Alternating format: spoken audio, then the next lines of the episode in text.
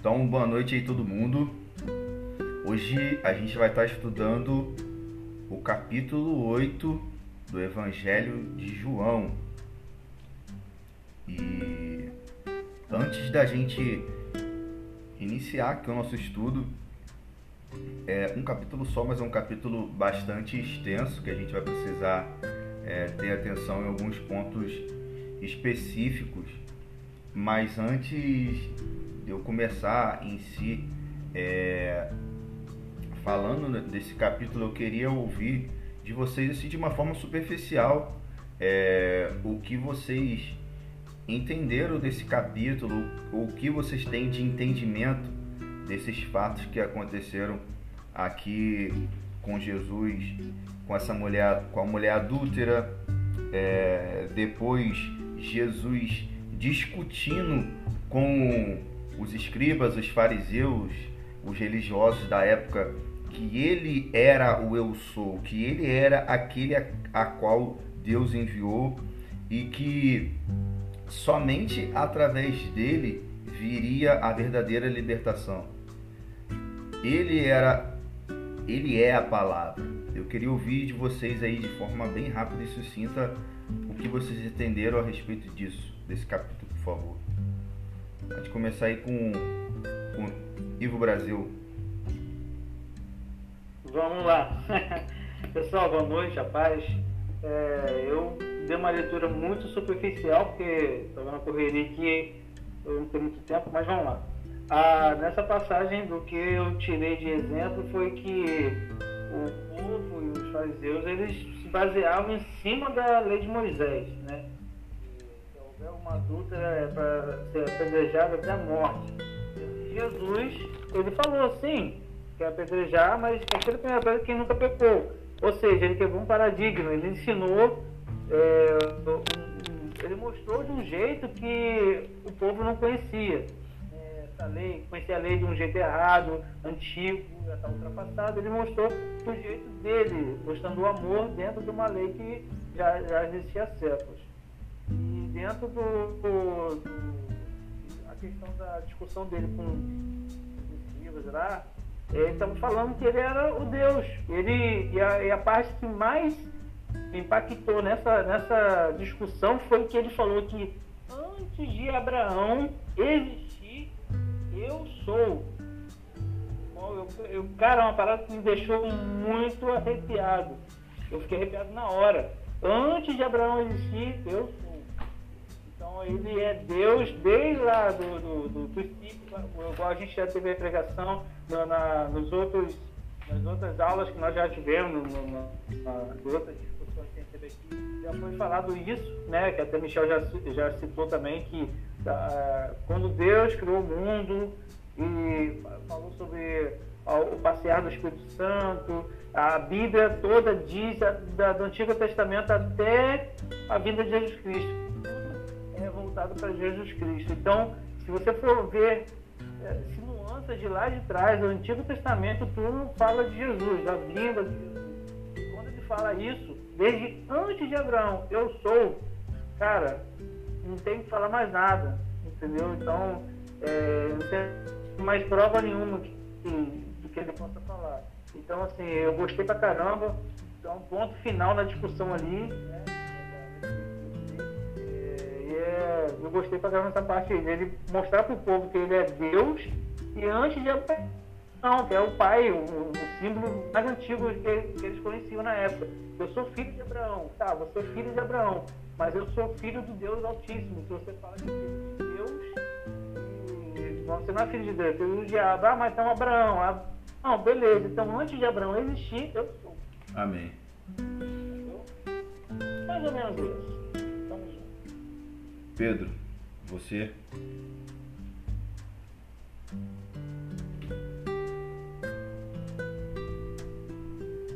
Então, cara, sim, de forma resumida, né? É, os fatos que a gente vê aqui é um prefácio daquilo que ia acontecer com Jesus e ainda além, né? É, aquilo que a gente ia ver, é, as, pessoas, as pessoas negando ele aqui, falando coisas dele, são coisas que a gente é, viu em atos e coisas assim a respeito da palavra de Deus. Né? Então, meio que as pessoas ainda com muita religiosidade não davam importância a tudo que Jesus estava fazendo, né? Que era a palavra de Deus, né? como ele disse, veio para cumprir, que ele era a própria palavra de Deus, né? Mas é o que a gente viu na, na, no capítulo anterior, né? Ele, é, na terra dele não tinha essa honra que ele deveria ter. Mas é mais ou menos isso, o prefácio daquilo que ia acontecer com ele, né? E com a palavra que ele ia deixar para nós. Beleza. Adriele?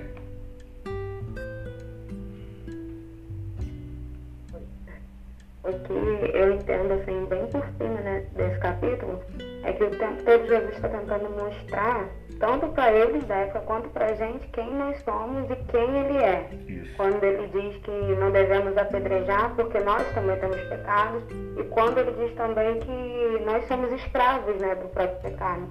Então, assim, o entendimento que eu tenho bem, é, digamos que superficial desse capítulo é isso, Jesus tentando mostrar para a gente quem nós somos e quem ele é. Perfeito. Brenner, Vegeta Negro. Então, é, eu vejo alguns estudos, porém essa, esse capítulo ele é bem conhecido, né? E eu inclusive gosto bastante.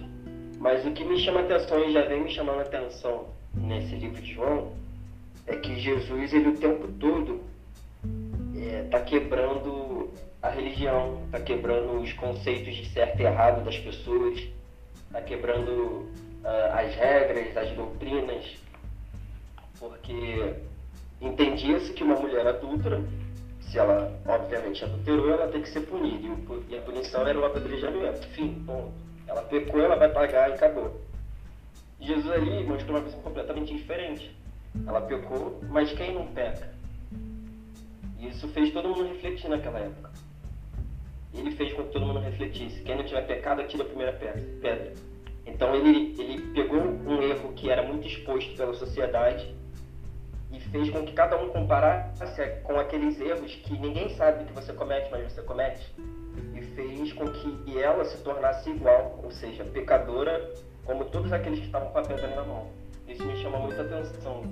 E Jesus Cristo, ele, o tempo todo, ele quebra essa doutrina de que existe um pecado que tem que ser punido com, com naquela época com apedrejamento e outro pecado que não, pecados aceitáveis e pecados condenáveis, não existe isso para Jesus. Ele deixa isso claro nessa mensagem, no meu ponto de visão. Pecado pecado.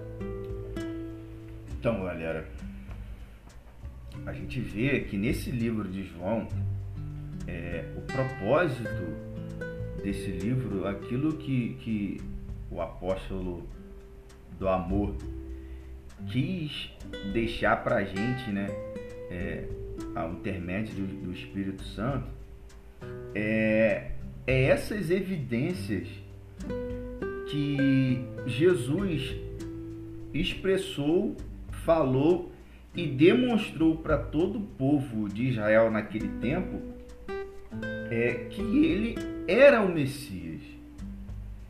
Que tudo aquilo que ele estava fazendo falando é, para aquelas pessoas naquele, naquele período era para demonstrar que ele era o Messias, o prometido de Israel.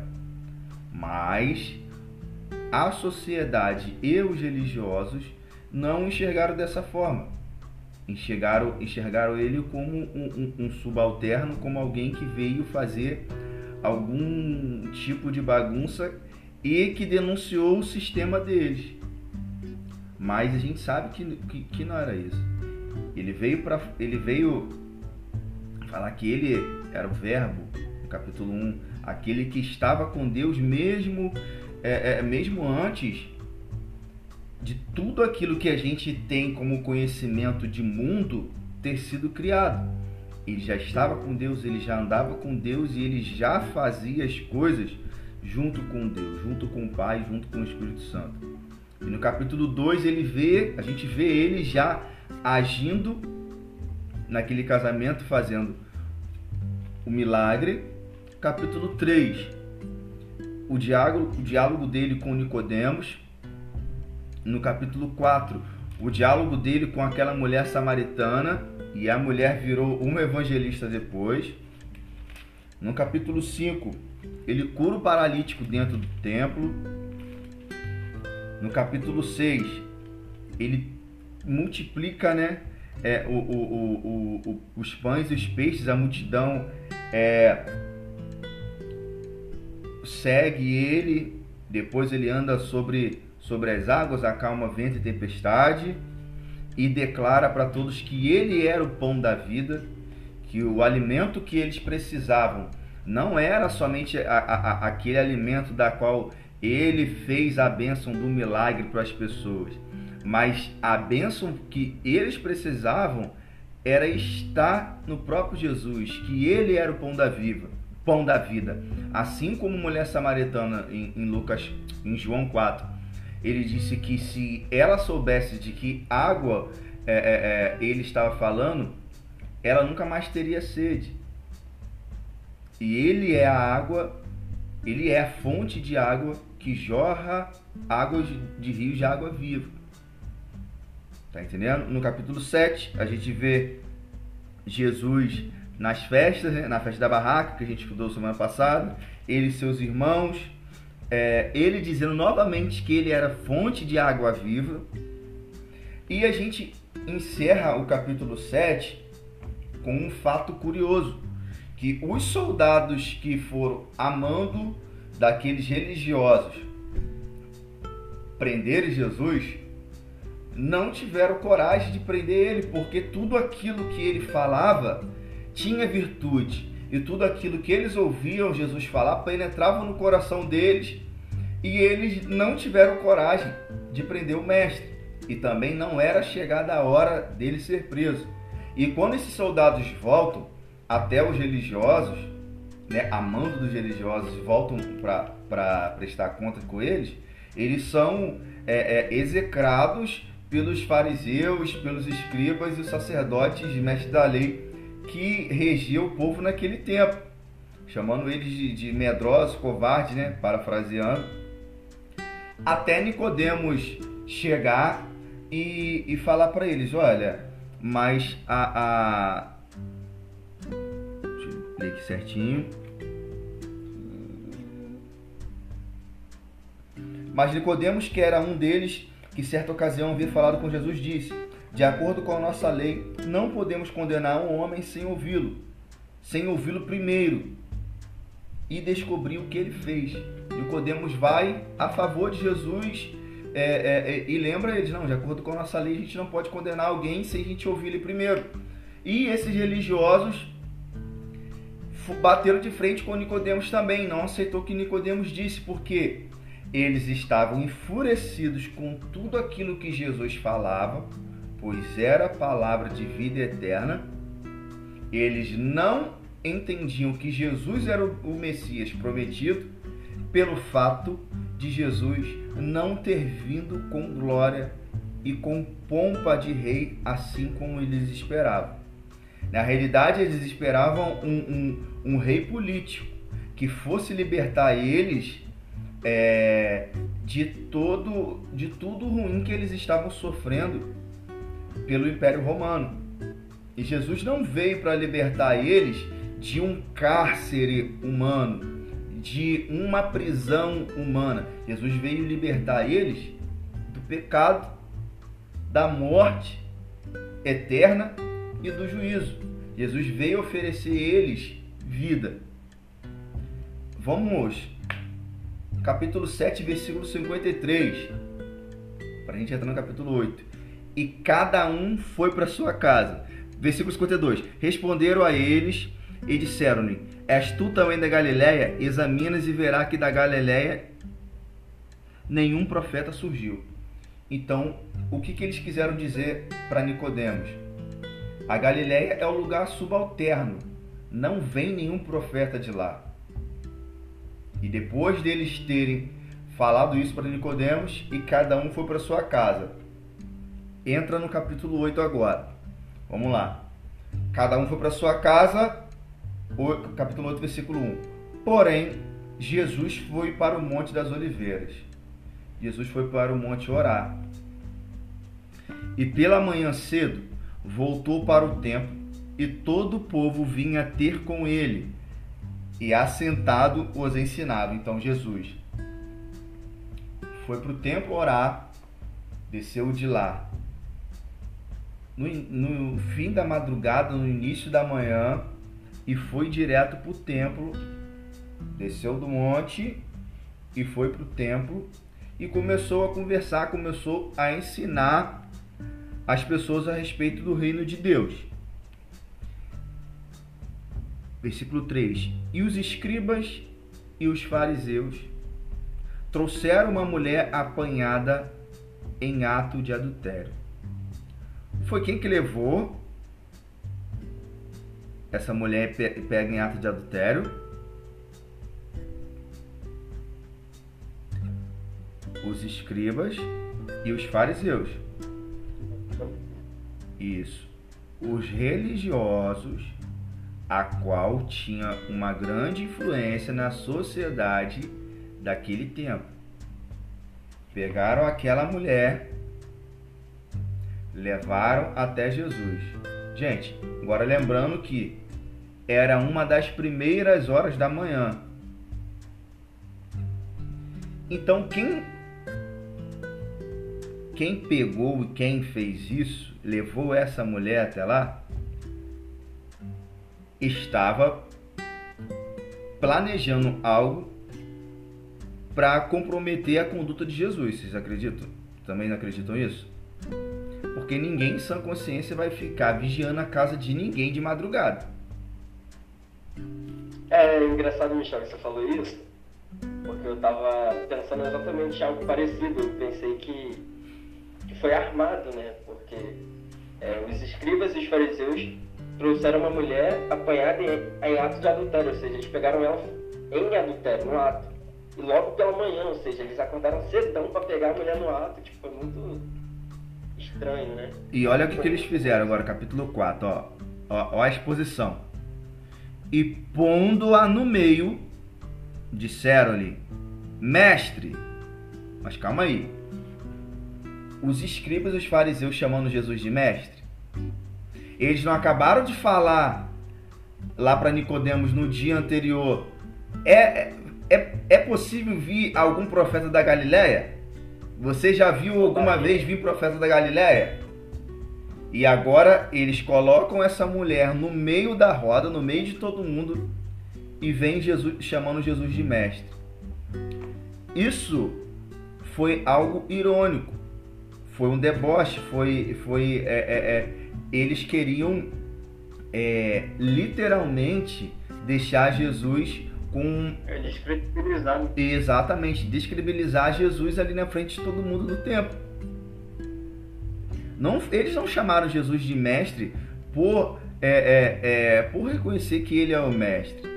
Até porque, naquele período, os rabinos, a, as quais eram mestres, não eles que escolhiam a quem eles iam ensinar. Não era os seus, é, é, as pessoas que iriam aprender com eles, que iriam escolher. É como se a gente fosse fazer um curso. A gente hoje tem várias opções de professores, certo? E é pra gente escolher, não é isso? Naquele período, não. Quem escolheria é, que você iria aprender com ele ou não era o próprio mestre. E nenhum deles ali eram os seus discípulos certo? Então a gente vê ali, primeiro, a maldade no coração deles em armar isso para descredibilizar Jesus, a exposição que eles fizeram dessa mulher no meio de todos e é, eles querendo desqualificar Jesus. Vamos seguir. Versículo 4. E pondo-a no meio, disseram-lhe: Mestre, essa mulher foi apanhada no próprio ato adulterando. E na lei. Calma aí, só um instante. Deixa eu só ver um negócio aqui.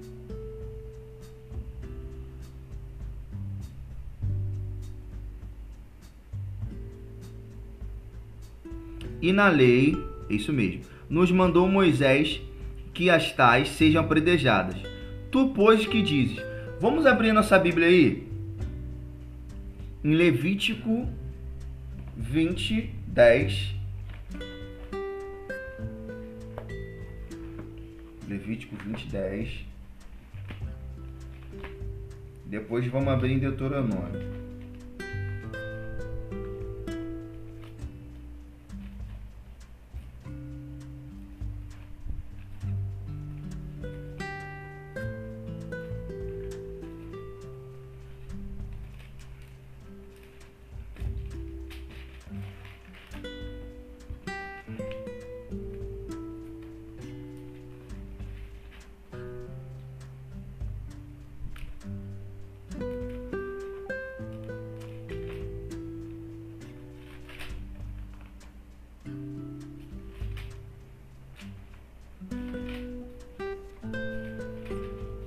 Levítico 20, 10 que diz assim: Olha só, se um homem cometer adultério com a mulher de outro, ele e a mulher deverão ser mortos. Se um homem cometer adultério com a mulher de outro, ele, ele e a mulher deverão ser mortos. Agora vamos para Deuteronômio 22, 22. Deuteronômio Iverson Iverson.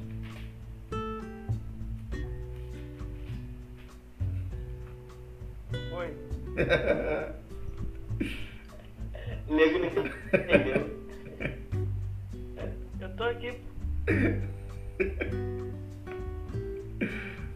Deuteronômio 22, 22. Se um homem casado for contrado na cama com a esposa de outro, os dois serão mortos, o homem e a mulher. Assim vocês tirarão o mal no meio do povo de Israel, o homem e a mulher. Agora vamos voltar lá para João 8. Deixa bem claro que foi algo armado. E pondo-a no meio, disseram-lhe, mestre, essa mulher foi apanhada no próprio ato adulterando. E na lei nos mandou Moisés que as tais sejam apedrejadas. Tu, pois, que dizeis? Lembram que eu falei com vocês no capítulo 6 que as mulheres não eram nem contadas no censo é, da população? 10 mulheres, 20 mulheres, mil mulheres, 7 mil mulheres. Então não era nem contado. Por que, que eles falaram só a mulher? Não exporam também o homem, se teve realmente um homem nisso. Porque não tinha valor social. Exato. Não seria um homem a ser humilhado. A mulher não tinha mulher. valor social. A mulher não tinha voz. A mulher não ia ser credibilizada.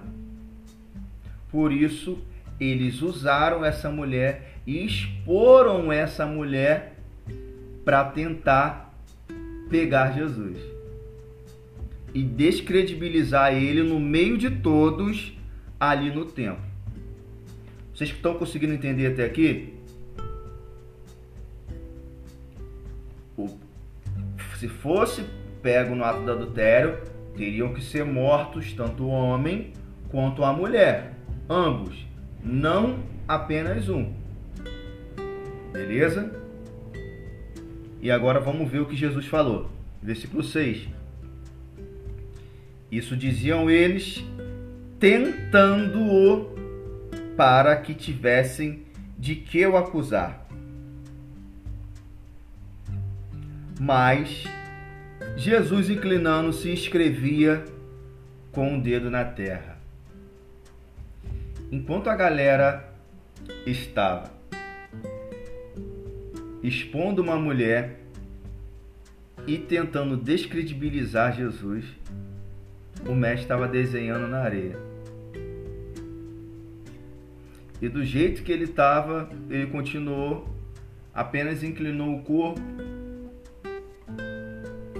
não deu ideia para a acusação deles, pois Jesus já sabia a intenção do coração daqueles homens. Olha qual foi a resposta de Jesus.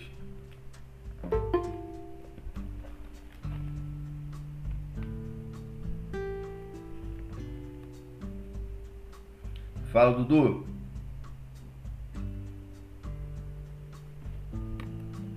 Oi, aí, cara? Beleza? A gente está no capítulo Beleza, 8. É, João, capítulo 8. Beleza, vou ver aqui. A gente está falando a respeito daquele. do momento que é levado para Jesus uma mulher que foi pega em ato de adultério.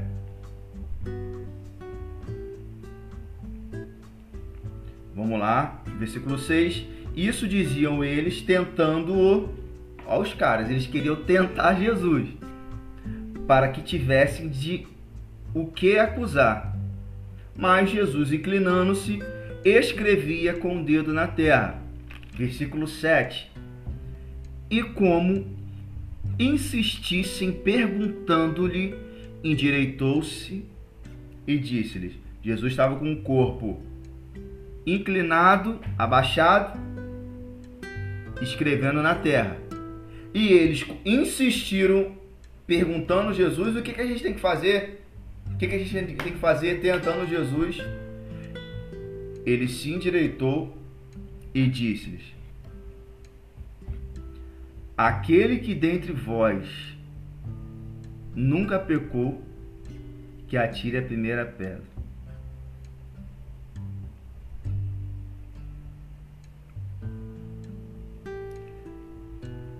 Agora, Pedro, Adriele, Iverson, Brenner, Dudu, Michel e todo mundo que vai ouvir a gente aí depois.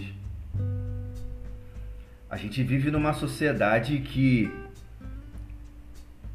tem um dedo fácil para acusar, tem uma língua afiada para condenar tem um olhar altivo para induzir as pessoas e reprovar. Isso faz parte da nossa natureza caída, infelizmente. E se a gente não cuidar disso, nós acabamos tomando o lugar do diabo, que é acusar as pessoas. E Jesus deixou bem claro para aquelas pessoas e para a gente hoje: aquele que nunca pecou, que atire a primeira pedra. Aqueles homens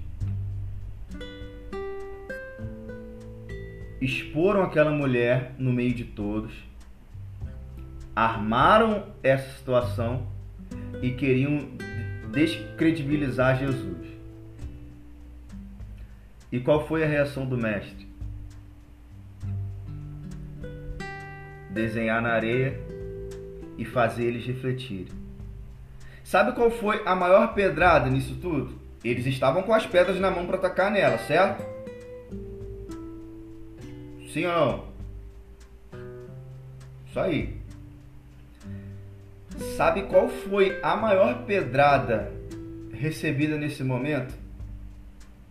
foi a pedrada que eles receberam em suas consciências, quando eles lembraram dos seus próprios pecados. E agora, quem de nós é capaz de condenar qualquer pessoa pelo fato dela ter um pecado diferente do nosso? A gente tem poder de condenar alguém?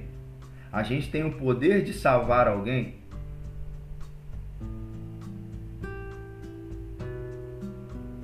Isso é papel de Deus. o nosso papel é fazer o quê? Amar, orientar e cuidar.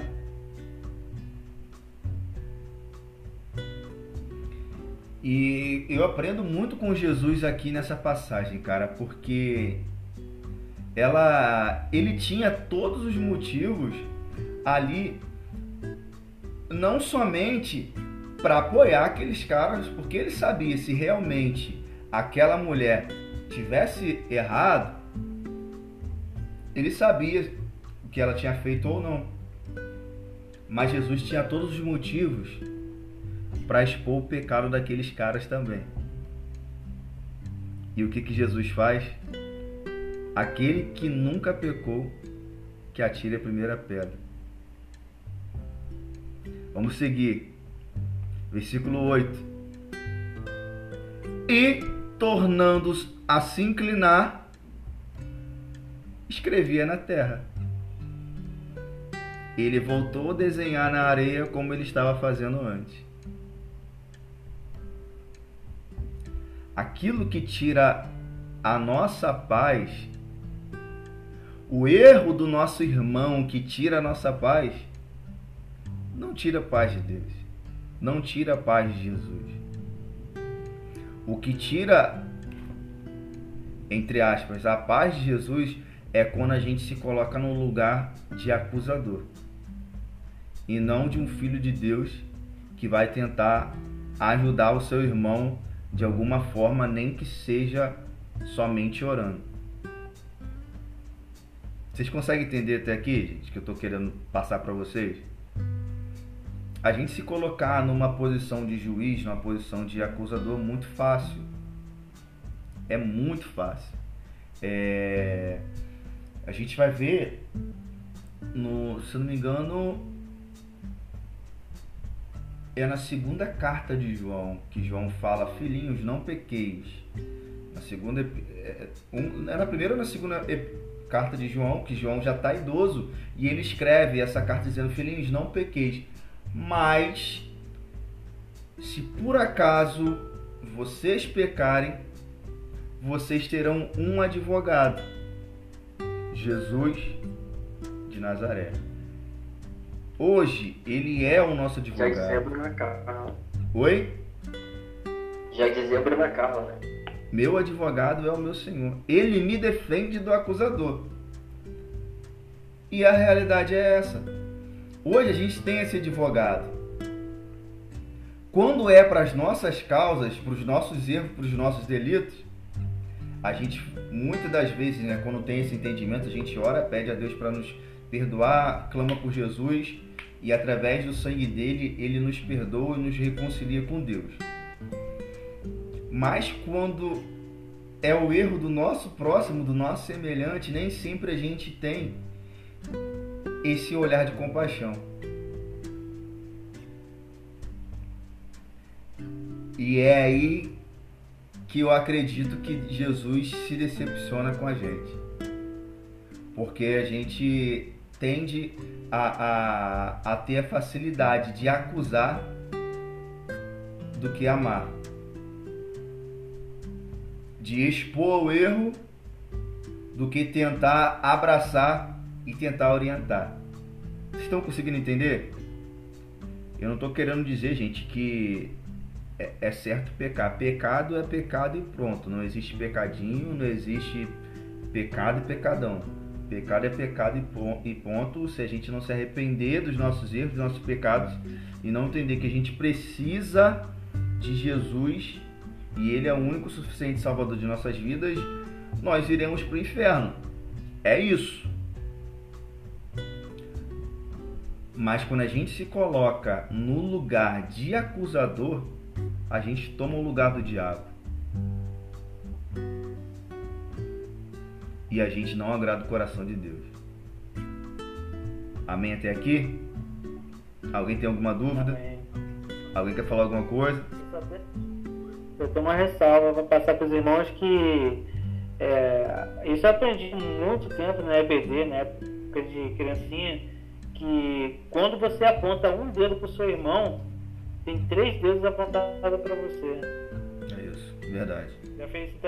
Você aponta o dedo para frente. Aponta o dedo para frente. Tem três dedos apontados para você e um está para o céu. Ou seja, você tem que é, tentar que Deus está vendo a gente no dedão. Você está apontando para o seu irmão, tem três dedos apontados para você. Perfeito, anfíbio. Vamos lá, versículo 8, né? E tornando a inclinar-se, escrevia na terra. Então ele voltou, o desenho que ele estava fazendo, ele voltou a desenhar novamente. Versículo 9. Quando ouviram isso, saíram um a um, a começar pelos mais velhos.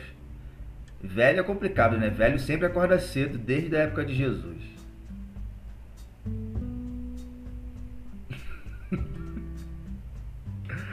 Até os últimos. Ficaram só Jesus e a mulher que estava no meio. Cara, ima... gente. Ai, imagina, cara. É a vergonha que essa mulher deve ter sentido de ter ser arrastada da onde ela estava no final da madrugada para o início da manhã, que era aproximadamente o horário, e ser colocada no meio do templo, na frente de todo mundo, com pedra na mão, para ser apedrejado. Imagina como essa mulher deve ter se sentido, cara.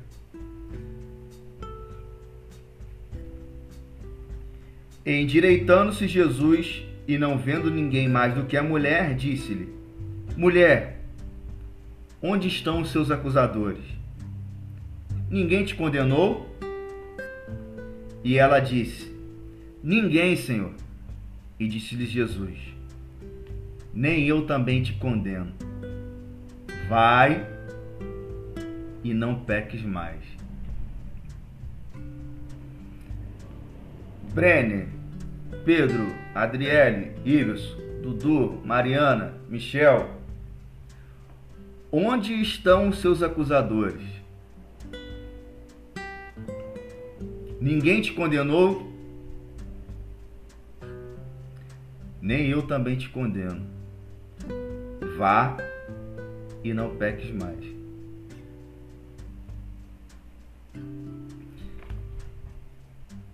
Eu queria fazer uma pergunta para vocês.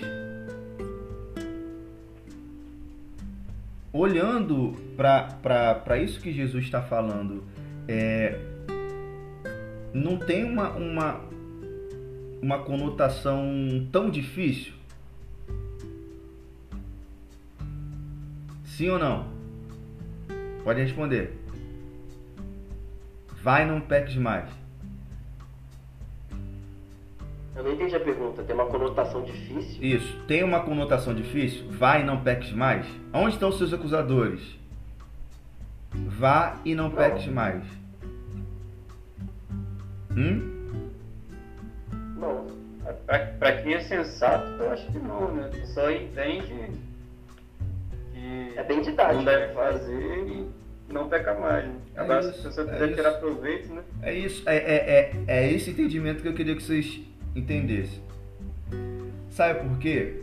A gente, infelizmente, a gente tá no meio de, de um sistema religioso do nosso tempo agora atual, esquecendo do tempo de, de Jesus, em que tudo é mistificado, em que tudo também ou é muito mistificado ou é muito banalizado. Mas o evangelho é simples. Assim como essa resposta de Jesus para essas mulheres. Assim como essa resposta de Jesus para essa mulher. Aonde estão os seus acusadores? Eles não te condenaram. Eu também não te condeno. Vá e não peques mais. O evangelho é simples. Dessa forma como Jesus respondeu para essa mulher. Tem alguma tem algum poder místico aqui nessa nessa resposta de Jesus? Tem alguma labareda de fogo nesse momento?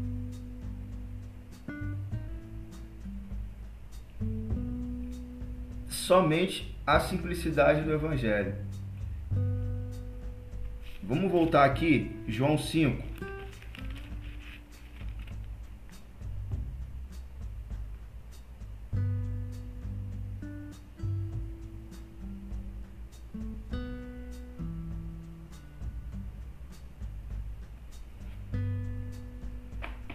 João 5, vocês lembram que a gente estudou sobre o paralítico de Betesda, que Jesus curou, certo? Mas olha o que Jesus disse para esse paralítico. Versículo 13.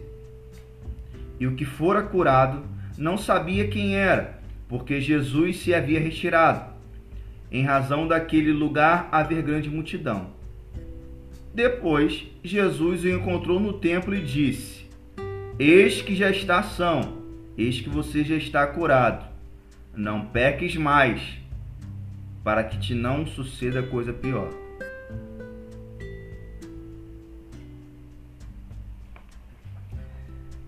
O que seria pior para um homem aleijado? O cara, ele ficou 38 anos, isso, 38 anos enfermo, esperando alguém jogar ele lá no tanque para ser curado depois que o anjo aparecesse. O que seria pior para um homem do que ele ser aleijado, do que ele depender de outras pessoas para ele fazer as coisas? ter a vida eterna com o Pai. Exatamente. Jesus, ele conhecia o coração desse aleijado, desse ex-aleijado, e ele também conhecia o coração dessa mulher que foi supostamente pega no ato de adultério. Para ele, Jesus disse: Vai não peques mais. De novo a mesma frase: Vai não peques mais. Mas aqui ele teve um plus para que não te aconteça coisa pior. Porque Jesus conhecia o coração desse homem. E para essa mulher, ele disse: Vai não peques mais. Cada caso é um caso.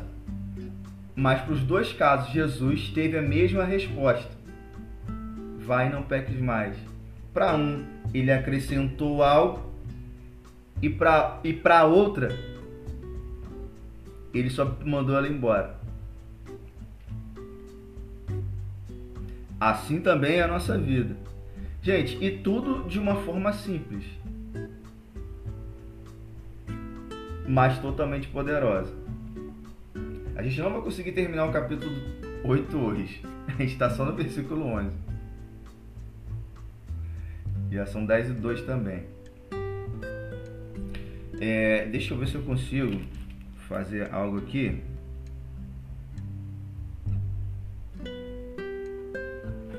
Não, vamos encerrar aqui agora o, essa parte, essa primeira parte aqui do capítulo 8. E na próxima semana a gente finaliza. Pode ser? Porque é muita coisa importante que não pode deixar não posso só dar uma, uma pincelada e, e, e, e tacando para frente. Beleza? Gente, alguém tem alguma dúvida?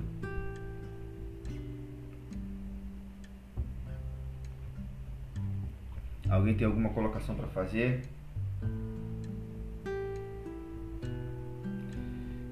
O que eu quero falar com vocês é o seguinte: nada disso vai ter efeito em nossas vidas essa questão do vai, não peques mais, se a gente não se arrepender também de nossos erros, se a gente também não se arrepender dos nossos pecados. Mas principalmente se a gente não colocar Jesus como Senhor e Salvador de nossas vidas. Assim como essa resposta de Jesus para essa mulher foi simples, assim também é o seu Evangelho. O Evangelho é, exige de nós renúncia, o Evangelho exige de nós resiliência, o Evangelho exige de nós entrega e muitas das vezes é a entrega da nossa própria vida no sentido figurado e no sentido literal também da coisa. Mas o Evangelho é simples e a gente sabe que a nossa recompensa é eterna. quando a gente decide nos entregar verdadeiramente o nosso Senhor Jesus. Amém? Que Deus abençoe a vida de cada um de vocês e que o Senhor continue, possa continuar é, é, é, nos iluminando pra, pela tua palavra, que Ele possa estar tá enchendo o nosso coração com desejo cada vez mais e mais de querer conhecê-lo e seguir conhecendo Ele e toda a sua magnitude. Amém, gente? Pedro, você pode estar orando para a gente encerrar? Em nome de Jesus.